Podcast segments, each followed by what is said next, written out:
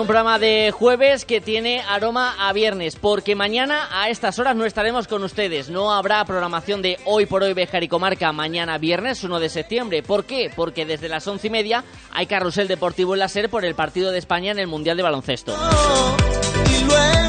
Sí estaremos en nuestra cita de las 8 y 20, pero no en el programa largo de los viernes, que por segundo viernes consecutivo, el año, eh, la semana pasada por la actualidad del caso Rubiales y en esta por el Mundial de Baloncesto, pues no vamos a tener emisiones locales. Y escribo en mayúsculas anónimo, es que no me falta. Así que hoy es el último programa que hacemos en esta semana en la sintonía de Cervejar, en la que vamos a hablar de todo lo acontecido en la jornada de ayer con ese triste asesinato de una mujer bejarana a manos de su pareja. También vamos a dar una pincelada de las fiestas que están a punto de arrancar eh, mañana viernes, aunque no tendremos programa local para contarlo. opino de que Y se va a pasar por aquí Carmen Cascón con la entrega correspondiente al mes de agosto de esas pinceladas de historia que nos dedica. Así que quédense con nosotros hasta las 13 horas, hasta la una de la tarde en su casa, el 88.3 de la FM en Cervejar. Bienvenido, bienvenida. Y gracias, como cada día, por estar al otro lado. No sé si en coches o en otra dirección. Pero antes de todo, previsión del tiempo para este jueves.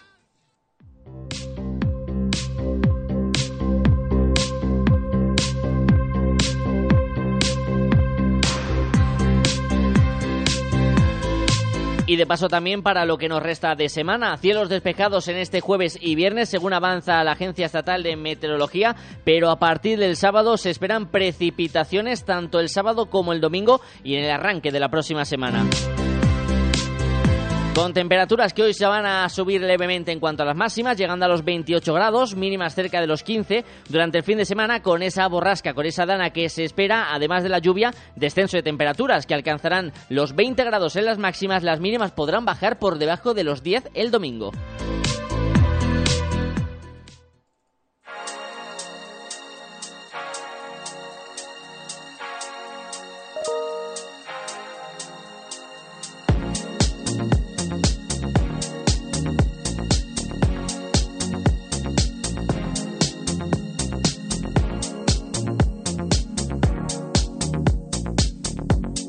Y Béjar todavía se despierta conmocionada tras eh, el asesinato machista que vivió ayer la ciudad de textil, la muerte de Rosario, una mujer de 40 años asesinada por su pareja, un hombre de 49.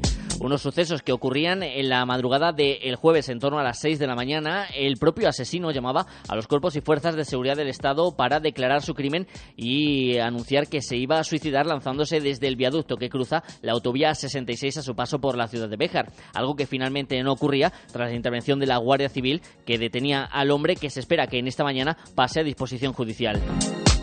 Los equipos de emergencia se desplazaban hasta el domicilio en la calle Gredos para confirmar el asesinato y muerte de Rosario, mujer de 40 años y que deja cuatro hijos. Las primeras informaciones oficiales llegaban a través de la delegada del gobierno en Castilla y León, Virginia Barcones. Asesinato que vuelve a teñir de luto. Un asesinato más de la violencia de género, de la violencia machista. Un dolor insoportable. La tercera mujer asesinada este año en Castilla y León. Paloma, María Encarnación, María Rosario y no me quiero olvidar de India, la primera niña, violencia. eh, fruto de la violencia de género en nuestra comunidad autónoma desde que tenemos registros. Tres mujeres asesinadas, tres vidas perdidas y además, repito, la vida de India, la menor víctima de violencia de género. Este dolor como sociedad es insoportable y por eso yo vuelvo a pedir hoy eh, esa unidad institucional.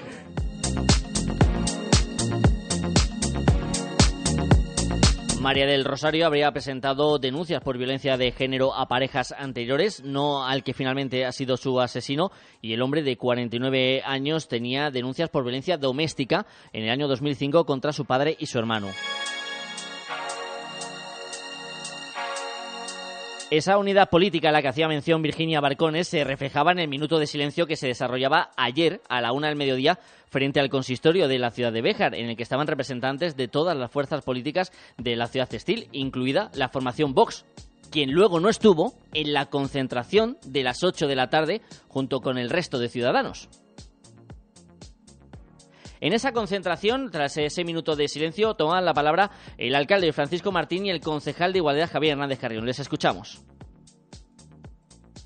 Pensaba despertarme que a una vecina le han asesinado de una forma cruel y cobarde. Realmente es un día muy triste eh, para toda la ciudad, especialmente para mí, porque uno no está acostumbrado a recibir la noticia a primera de la mañana que han asesinado de una forma violenta y machista a una persona que conoces, que convive contigo en la ciudad y es un día muy duro, muy triste. Eh, vamos a mostrar todo nuestro apoyo a la familia y, a, y todas las necesidades que tengan desde el ayuntamiento y lo que eh, necesitamos más que nada es que los cargos políticos más altos que lo que es la ciudad de Béjar eh, se den cuenta de lo que está pasando eh, a día de hoy todavía, que siguen asesinando mujeres y que necesitamos que se informe a los pequeños desde pronta edad de que todos somos iguales, de que no tiene que haber ninguna distinción ni de género ni de absolutamente nada y que todos luchemos para que esto no siga sucediendo. Así que nosotros desde el, mm, el granito de arena que podemos contribuir vamos a luchar, vamos a intentar que esta lacra se acabe y que los asesinos, porque son asesinos, eh, acaben donde tienen que acabar y que no entren por una puerta y salgan por otra. Eso es lo que hay que luchar. Que no entren por una puerta y salgan por otra. Si has asesinado y has quitado una vida, tu vida no tiene derecho. Así que si entras en la cárcel no tienes por qué volver a salir. La familia de la mujer asesinada pedía justicia también en ese momento en el que compadecían ante los medios de comunicación. Lo único que pedimos en nombre de toda la familia, que se haga justicia. Que es lo que pedimos y que no vuelva a ver la luz del sol. Que aleja a sus cuatro hijos chiquititos, es lo único que pedimos, justicia. Justicia. No queremos nada más, justicia y ya está. Esta tarde se va a proceder al entierro del cadáver de María del Rosario. Reacciones políticas, como hacíamos en el inicio de este programa, mención a García Gallardo, pero también han llegado desde el Ministerio de Igualdad. La ministra en funciones, Irene Montero, mandaba sus condolencias a la familia y ha convocado para el próximo lunes un comité de crisis de ese ministerio para analizar la situación que se ve en cuanto a la violencia machista.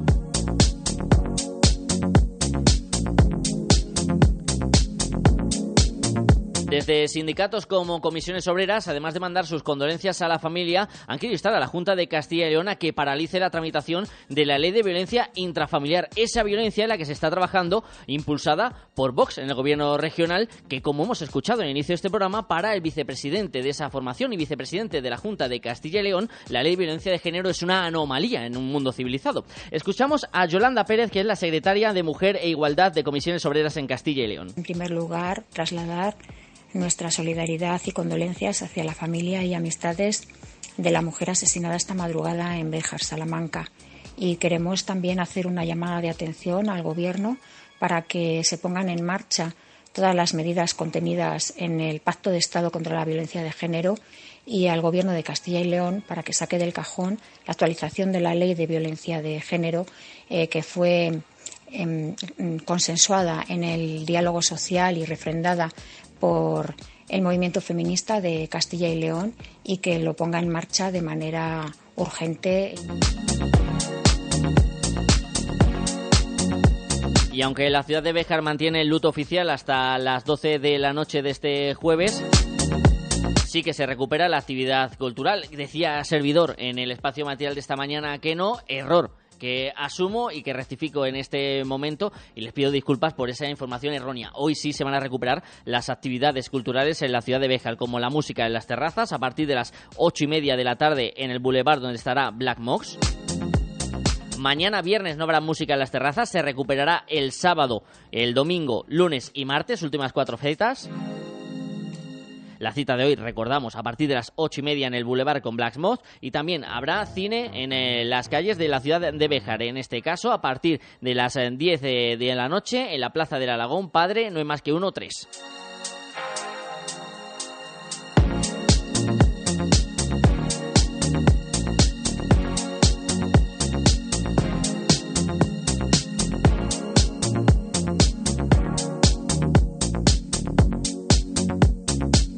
Relativo a las fiestas, se va a presentar esta tarde, pero ya se ha dado a conocer el cartel taurino del 8 de septiembre. Serán los diestros Curro Díaz, Joaquín Galdós y Manuel eh, Dios de Guardia quienes completen ese festejo de la Virgen del Castañar. Recordamos que mañana en la agenda, ya que no vamos a tener el programa local, se inauguran las fiestas de la ciudad de Béjar a las 7 con el encuentro de peñas en la Plaza de España. Posteriormente a las 8 el pregón y chupinazo en la Plaza Mayor a cargo de la actriz Anabel Alonso y a las 9 de la noche inauguración de las casetas. Y cerramos hablando de la cultura judía. Durante estos días se están celebrando las jornadas europeas en las que está integrada también la red de juderías y por tanto todas las ciudades que forman parte de ella, en este caso la de Béjar. Y lo están haciendo colocando una puerta de tamaño real en sitios destacados de cada una de las localidades. En la ciudad textil se ha situado en los soportales del ayuntamiento de la Plaza Mayor. Una puerta que evoca la memoria de las familias sefardíes que se fueron con la esperanza de regresar algún día. Pero también es una posibilidad de participar en una actividad curso, eh, concurso. Escuchamos a Kevin Blasquez, concejal del área de museos. Esto es una actividad concurso que consiste en hacerse una foto en la puerta y subir dicha foto a Instagram y etiquetar con los hashtags Rmemoria, hashtag redjuderías. O también se puede mandar a descubridores En la puerta insertadas tres llaves que se pueden despegar para hacerse la foto. Y también hay una frase en una placa y un código QR en el que al leerle se puede ver un vídeo. En una de las puertas del ayuntamiento, la más cercana a la puerta que hemos colocado en memoria de los sefardíes, hay un cartel con las instrucciones de los concursos que realizaremos mientras la puerta esté colocada. Se sorteará entre todos los participantes varios lotes de libros y regalos de la red. El concurso empieza el 1 de septiembre y la puerta estará colocada hasta el 17 de septiembre. 12 y 34 minutos de la mañana, hacemos una pequeña pausa, pero a la vuelta vamos a hablar de fiestas y de personas que ven modificado su día a día por las restricciones de tráfico y de aparcamiento que se van a desarrollar durante estos, próximos días festivos. Lo contamos a continuación. ¿Buscas plaza de garaje en Bejar? Cofaesa pone a la venta plazas de garaje en la calle Gibraleón, amplias y con posibilidad de punto de carga eléctrica. Infórmate en Construcciones Faustino Esteban, COFAESA, en la calle 28 de septiembre 16 o en el 616 99 28 52. Frutas Bermejo. Calidad y mejor precio. Frutas Bermejo, de cosecha propia. En Béjar, en carretera de Salamanca, frente Mercadona y en la calle Tejedores 11. Te atendemos personalmente y con reparto a domicilio. El Chiringuito de la Alquitara es el sitio para disfrutar y relajarse este verano. Raciones, cócteles, tapas y los mejores atardeceres junto a las piscinas de la Cerrallana. Todo lo que te gusta de la Alquitara al aire libre junto a la Cerrallana. El Chiringuito de la Alquitara. Si aún no lo has hecho, descúbrenos.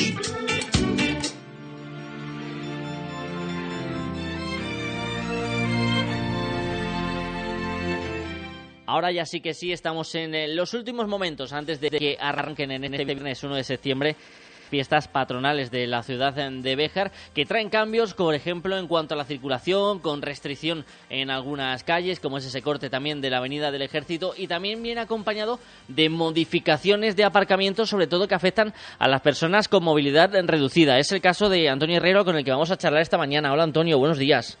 Hola, buenos días. Cuéntanos un poquito, ¿cuál es tu caso en particular?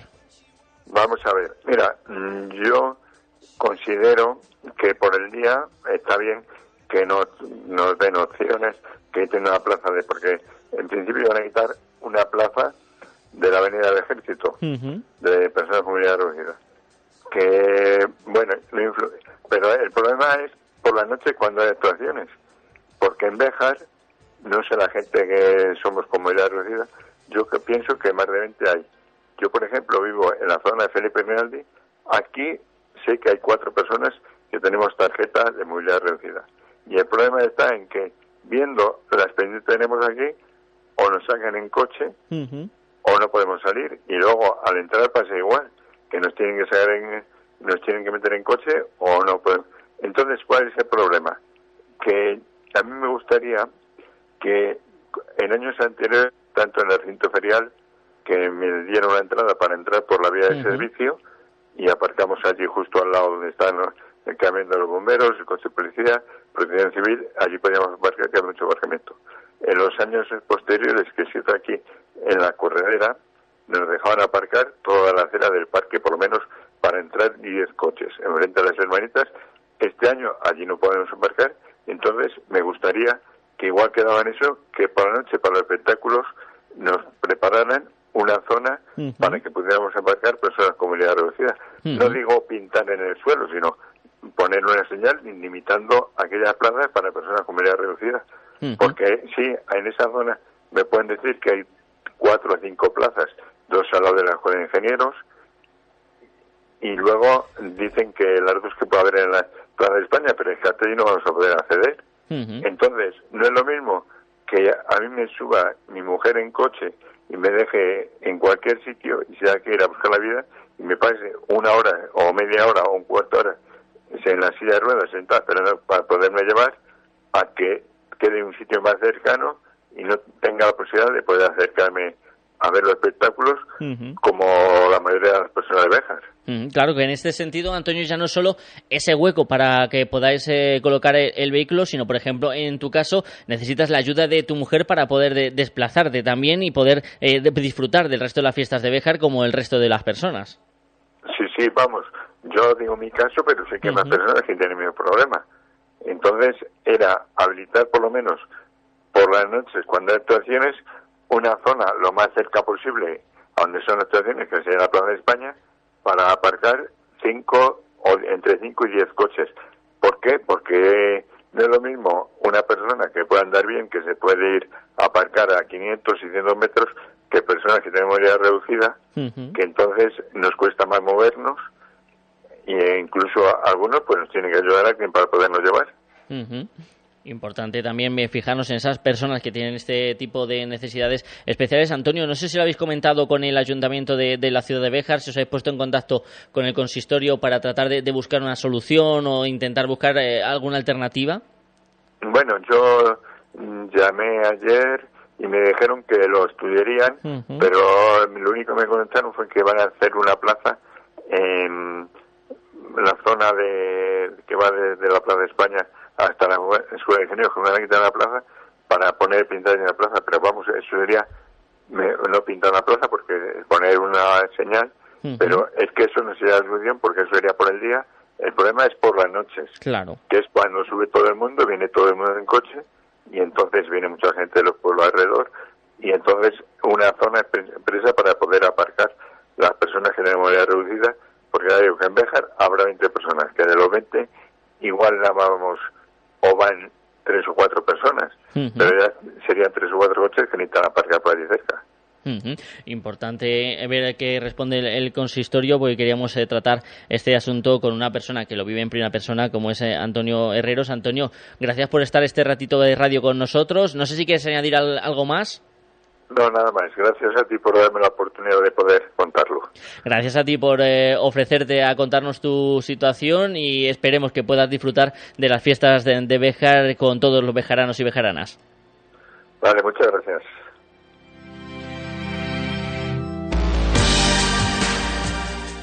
Este sábado 2, jornada de convivencia de la Asociación Los Praos Recreo para socios y vecinos del barrio. A las 8 y media de la mañana, charanga y churros. Continuaremos a las 10 y media con hinchables en la Plaza Primero de Mayo. Gran parrillada a partir de las 12. Y terminaremos con pista americana de agua y la fiesta de la espuma. Ah, y tenemos sorteo de decenas de regalos para recaudar fondos para la asociación y seguir realizando actividades como esta. Si vives o eres socio de la Asociación Los Praos Recreo, te esperamos este sábado 2. Diez años dan para mucho. Cientos de hamburguesas, varios premios, algún que otro monólogo y muchos buenos momentos junto a vosotros, nuestros clientes y amigos. Gracias por estos 10 años y larga vida al Charlie. Charlie Comedy Burger Factory en el Parque de la Corredera de Bejar.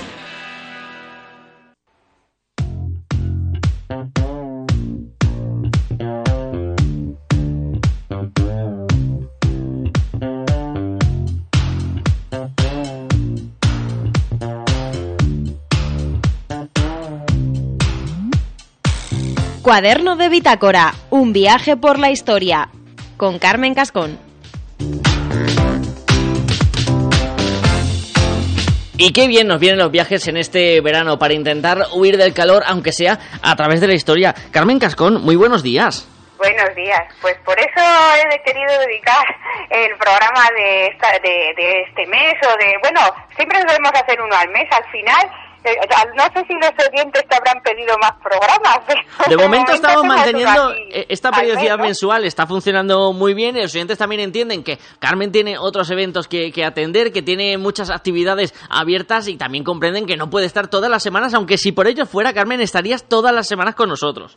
Claro, estoy a gustísimo con David. Bueno, es eres un solete. Y nosotros encantados de que estés, pero también sirve para poner en valor, Carmen, que muchos de los temas que traemos, muchos de los temas que tratamos en esta sección requieren también de su documentación, de su estudio, de consultar las fuentes para ofrecérselas luego al oyente. Sí, eh, eh, son muchas horas de trabajo. Parece sencillo, pero mm, no se encuentran las cosas tan fácilmente. Hay que eh, hacer mucha labor de archivo, eh, mucha labor de hemeroteca, claro, dependiendo de las épocas de las que estamos hablando. Si son del siglo XIX o siglo XX, pues tiramos de hemerotecas, podemos hacerlo. También de archivos, lógicamente, pero si vamos más atrás en el tiempo, es labor de archivo. Y al mismo tiempo también labor de bibliografía, de consultar a aquellos investigadores que ya han hablado de esos temas y también ver cuál es su opinión o su punto de vista o en lo que ellos han tratado.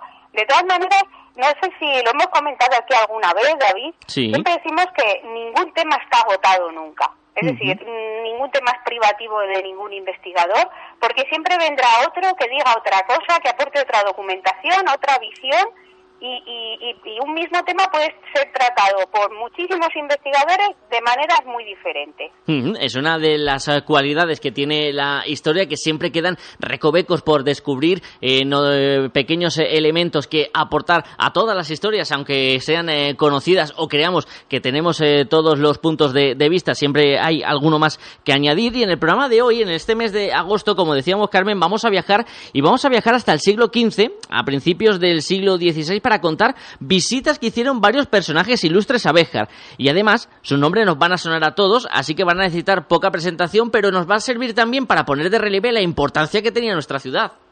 Pues sí, y, y viajamos a esa época pues porque la verdad es que se pueden hacer varios programas, David, con este tema, porque han sido tantos los visitantes ilustres que, que, que nos da para, para mucho más. Mira, este tema surgió un poco a raíz de- del último programa que tuvimos. No sé si te acordarás, porque claro, ya ha pasado tiempo, que dijimos, eh, comentamos que, que venían muchos arquitectos, Sí. artistas, salmantinos, por Béjar, porque era un lugar muy típico de veraneo. Sí. En el sentido de que venían aquí muchos salmantinos, ya entonces haría calor en Salamanca también, y muchos placentinos, con lo cual aquí en verano debía de ser esto, pues, estar muy concurrido en general. Pero fíjate, nos vamos a ir al siglo XV y a principios del XVI, por empezar por algún sitio, ¿sabes?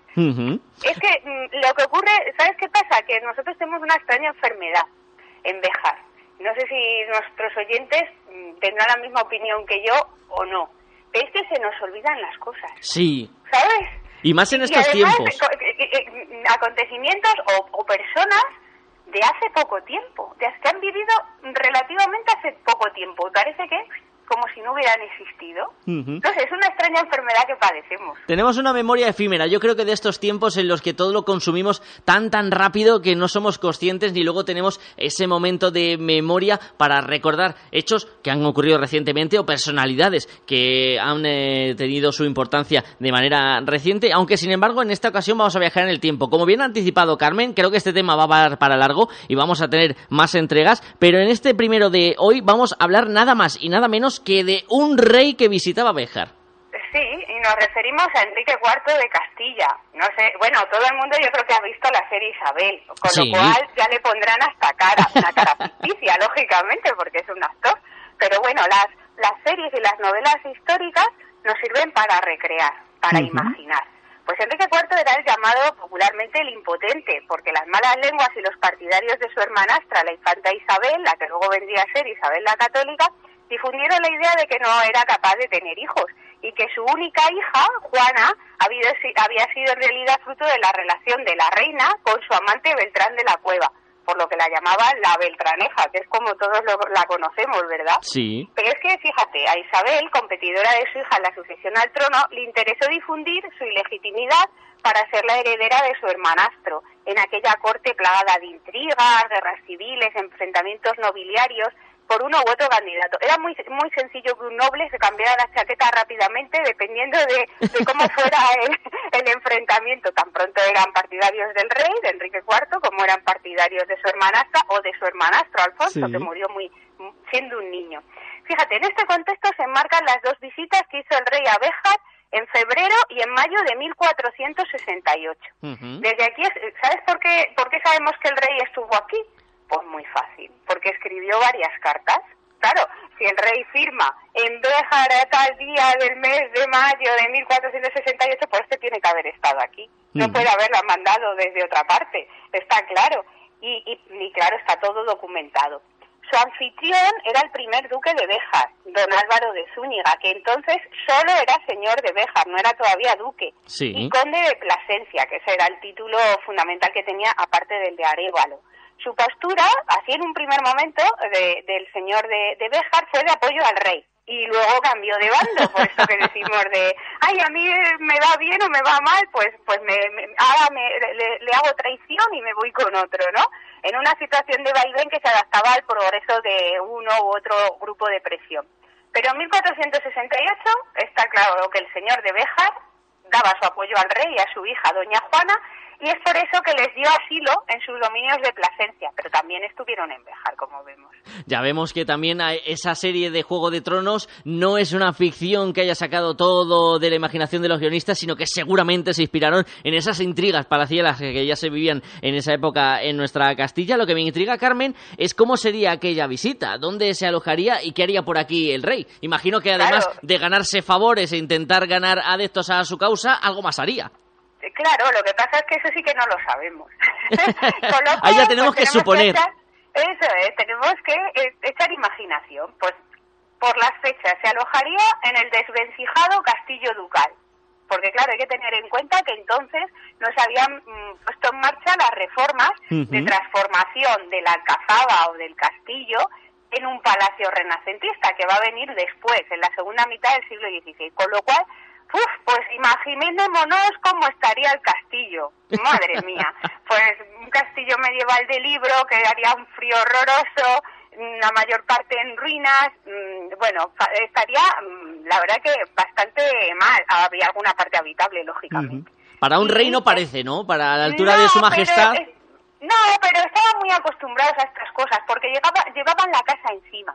¿Sabes Ujú. qué te quiero decir con esto? Que como no había una capital, iban de sitio en sitio. Entonces, tan pronto estaban en Burgos como en León, como en Segovia, en el Alcázar, o en Toledo, o en Béjar, Sevilla, en, en todas partes. Entonces llevaban pues una, una recua de mulas con, con, con carros llenos de, de cosas, de, pues imagínatelo, tapices, alfombras, cojines, eh, muebles, mobiliario, ropa, todo eso lo llevaban pues de sitio en sitio, con lo cual eh, eh, paraban en cualquier lado. También date cuenta que eran viajes muy largos.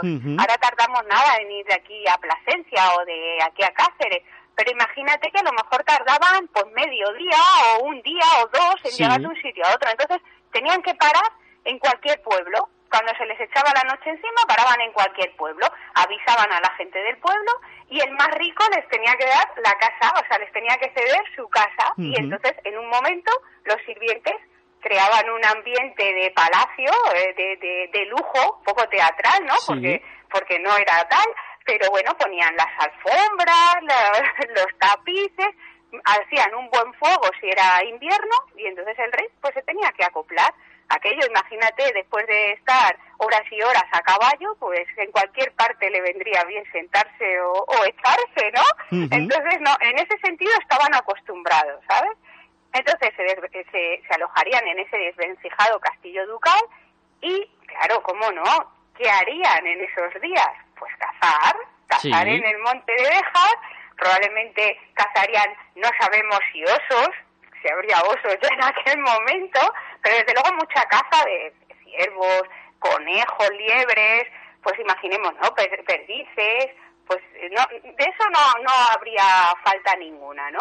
Se asarían en grandes espetones los animales muertos durante las jornadas, en las batidas, se oiría misa en la capilla del castillo o en la iglesia de Santa María, se jugaría a los dados en ambientes caldeados por grandes chimeneas, quizá en mayo no, pero en la visita anterior, que fue como hemos dicho, en, febrero, pues sí, en las grandes chimeneas, amenizados por juglares y poetas, la verdad es que nos podemos imaginar todo lo que queramos, ¿no? ¿Y, qué, ¿Y qué le aportó a don Álvaro eh, unirse a Enrique IV y darle alojamiento? Porque las cosas no se hacían gratuitamente, pues muchos regalos por parte del rey.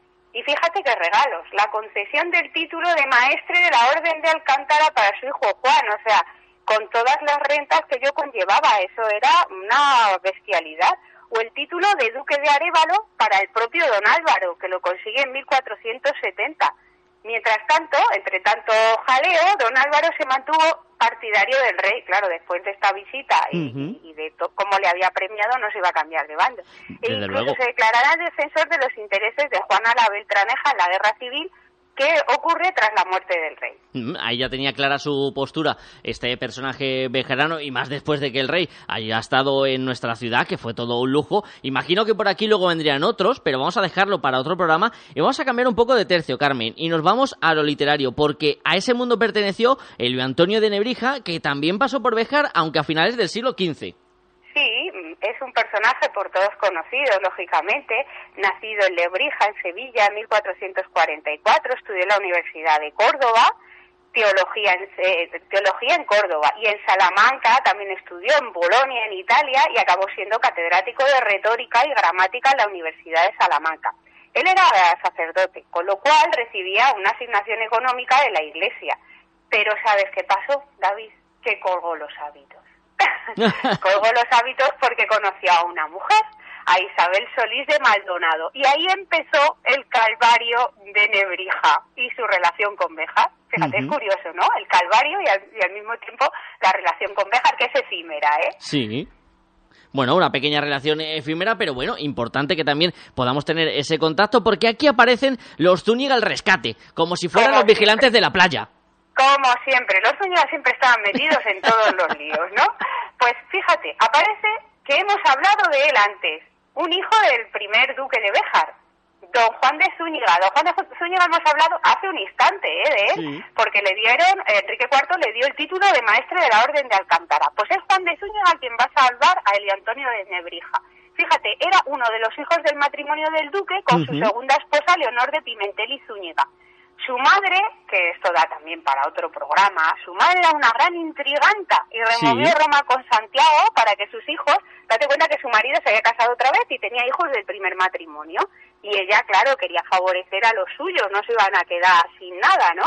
Entonces removió Roma con Santiago para que sus hijos recibieran títulos y mayorazgos porque como no podían heredar el título principal, el de conde de Plasencia y duque de Béjar, pues mm, ella intrigaba todo lo que podía para que ellos recibieran algo. Y entonces consiguió, como hemos dicho, de Enrique IV el título de maestre de Alcántara para Juan, y es que es curioso que Juan no se sabe dónde nació, pero algunos investigadores dicen que nació en Béjar. Eso también es muy interesante. Pero, a ver, aparte de todo esto, nos interesa por qué este personaje, porque creó una academia, una academia donde ah, quería ser como Alfonso X el Sabio, reunir a todos los sabios y artistas de la época de distintas disciplinas, escritores, pintores, astrónomos y dentro del humanismo, lógicamente. Y como no, se fijó en Nebrija. Y como Nebrija andaba a dos velas, porque no tenía un duro después de casarse, y la iglesia le había cortado la asignación económica que tenía, pues le ofreció dinero. Le dijo, deja la Universidad de Salamanca y te vienes a, conmigo a mi academia. Entonces no le quedó otra al latinista que unirse a don Juan de Zúñiga. Y es entonces, en ese momento, cuando el 26 de abril de 1488 viene a Bejar, viene a Bejar Nebrija dentro del séquito de don Juan de Zúñiga, que iba camino de Extremadura, porque resulta que él tenía sus dominios en la zona de La Serena, la Siberia extremeña que llaman. Y por aquí, claro, pasaron, aparte de Nebrija, pues más personajes que iban en la corte, que luego, bueno, se puede hablar en otro programa también. Pues estuvo en Béjar durante mucho tiempo Juan de Zúñiga, pero sus padres luego murieron y como el ducado fue a parar a manos de un sobrino, Sí. pues vino- ya dejó de venir por aquí. Entonces, bueno, pues ya no tenemos constancia de que Nebrija volviera a Béjar. Aquí eh, este, firmó distintos documentos, volvemos a lo mismo. ¿Por qué sabemos que Nebrija estuvo aquí?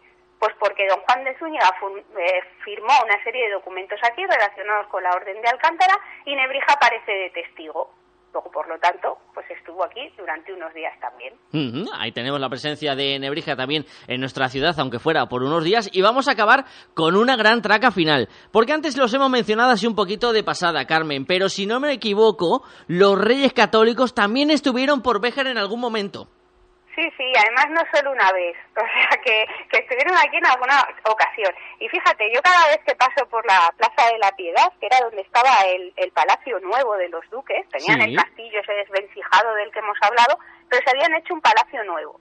Palacio que estaba muy cerca el uno del otro y era en, la, en lo que es el, lo que luego sería Convento de la Piedad, que se fundó a finales del siglo XVI, principios del XVII, porque ya el palacio ducal se había reformado y luego también tenían el bosque, con lo cual ya no necesitaban tanto palacio, ¿no?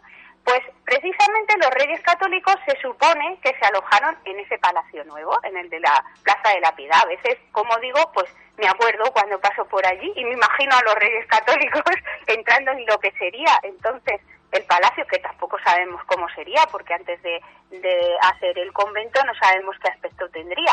Sabemos cómo era el convento por el cuadro de Ventura Lirios, por lo menos tenemos esa imagen, aunque sea Sí. pequeñita y efímera, pero de lo que era el Palacio Nuevo no, no sabemos cómo era. Y fíjate, fue en 1486. Los reyes estaban en Piedraíta, en la zona de Ávila, y a pesar de que le habían arrebatado el título al primer duque de Béjar del condado de Plasencia, se acercaron a darle el pésame porque había muerto su segunda esposa, esta Leonor de Pimentel, de la que hemos hablado antes. Sí. Y es más, que dicen que luego volvieron en 1497, cuando el primogénito de los reyes católicos muere en Salamanca, muy poco después de casarse con Margarita de Habsburgo. Se casaron con todo el fasto eh, tremendo porque era el heredero de todos los reinos y tal, y resulta que a los pocos meses de la boda falleció. Entonces parece ser que también pasaron por aquí. Dos veces entonces pasarían por Béjar, pero no conocemos ningún detalle. Ahora ya dejo a los oyentes que desplieguen su imaginación y piensen cómo serían esas visitas de los reyes católicos a Béjar. Y mientras, hilvanando con el inicio de esta sección, quién sabe si dentro de un tiempo aparecerá algún documento, algún alguna pequeña pista que nos cuente cómo fue esa visita de Su Majestad de los Reyes Católicos a la ciudad de Béjar. Carmen Cascón, gracias por haber estado en este mes de agosto con nosotros y volveremos a charlar próximamente para seguir rescatando pinceladas de historia. Desde luego, yo me lo paso bomba. Y nosotros contigo y además aprendemos. Eso intento por lo menos transmitir las cosas que voy descubriendo, porque yo me lo paso muy bien y supongo que los demás también. Entonces no me las quedo para mí, intento difundirlas. Y nosotros Gracias, encantados. David. Gracias, Carmen. Un beso. Gracias Carmen y gracias también a ustedes. Antes de marcharnos, aunque nos hemos pasado unos segundos de la una, recordarles varias cosas. Hoy se recupera la actividad cultural en Béjar, en las terrazas. A las ocho y media, en la terraza del Boulevard, actuará Blas Moss. Y a las diez de la noche, en la Plaza del Alagón, cine, Padre no hay más que uno, tres. Y la segunda nota, mañana estaremos a las ocho y veinte, pero no a las doce y veinte, que hay carrusel deportivo. ¡Feliz día!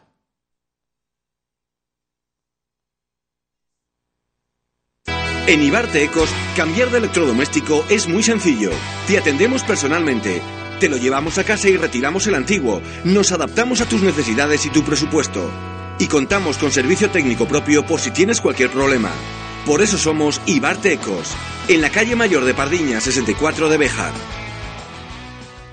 ¿Estás buscando un lugar para celebrar tus eventos y encuentros con familiares y amigos? En el Complejo Rural Vista Hermosa contamos con amplios salones, terrazas y zona jardinada para el cóctel, al igual que una amplia carpa para bodas, bautizos o comuniones. Disponemos de 17 habitaciones con encanto para acoger a tus invitados. Complejo Rural Vista Hermosa, Carretera Nacional 630 junto a la ITV de Béjar, 923 42 33 14. Y si quieres hacer una escapada en autocaravana, ven a vernos, tenemos varias para alquiler.